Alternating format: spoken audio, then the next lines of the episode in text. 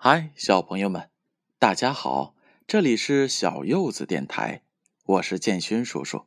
建勋叔叔今天要给大家讲一个宝盒的故事。这则故事呀，是由澳大利亚的玛格丽特·瓦尔德撰写的，绘图者是澳大利亚的弗莱雅·布莱克伍德，翻译者呢是来自于中国的杨翠萍。由南京师范大学出版社出版。宝盒，敌人炸毁了图书馆，所有的东西都被炸毁了。烧焦的纸片像柔弱的蝴蝶，在风中起舞。人们抓住只言片语，捧在手心里，仔细的读着。只有一本书幸免遇难。因为彼得的爸爸刚巧把他带回家研读，这是他最珍爱的一本书。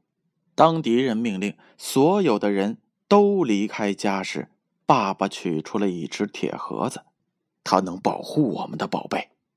爸爸说：“宝贝。”彼得说：“可我们既没有宝石、银子，也没有金子呀。”爸爸用一块厚厚的布把书包起来，放进铁盒子里。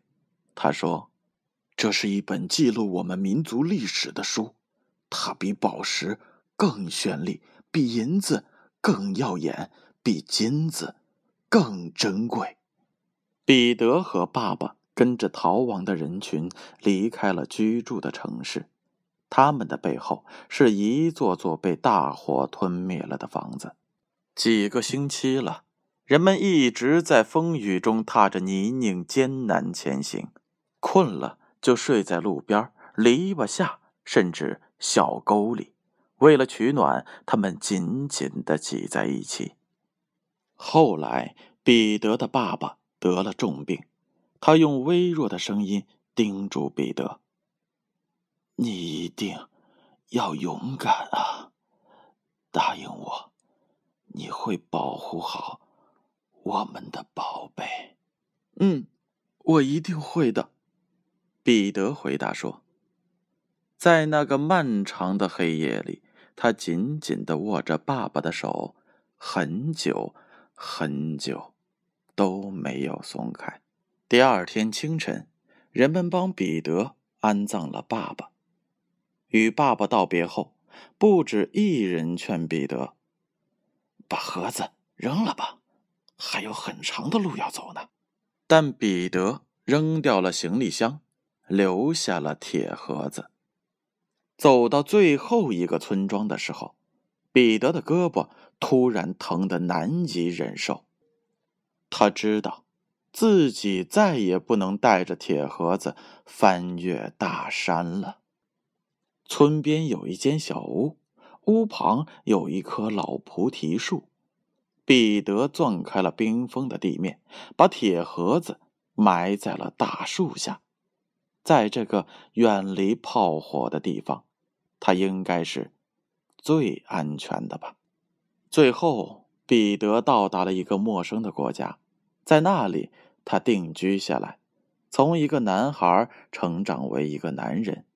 他常常会想起爸爸和那本书，这两样是他生命中的挚爱。战争结束后，彼得长途跋涉，终于找到了那间村边小屋。他遇见了一个正在花园里玩耍的小女孩，就把菩提树下埋着宝盒的事告诉了她。小女孩帮助他挖出了铁盒子。里面有财宝吗？小女孩问。彼得打开铁盒子，哦，只有一本书呀。小女孩很失望。这可是一本记录我们民族历史的书呀。彼得说：“它比宝石更绚丽，比银子更耀眼，比金子更珍贵。”彼得带着宝盒。回到了小时候居住过的城市，那里已经建起了一座新的图书馆，里面藏满了新书。他把宝盒里的书郑重的插进书架，希望人们能够重新看到它、阅读它、珍爱它。好了，小朋友们，故事讲完了，我们一定要珍爱和平，维护今天来之不易的生活。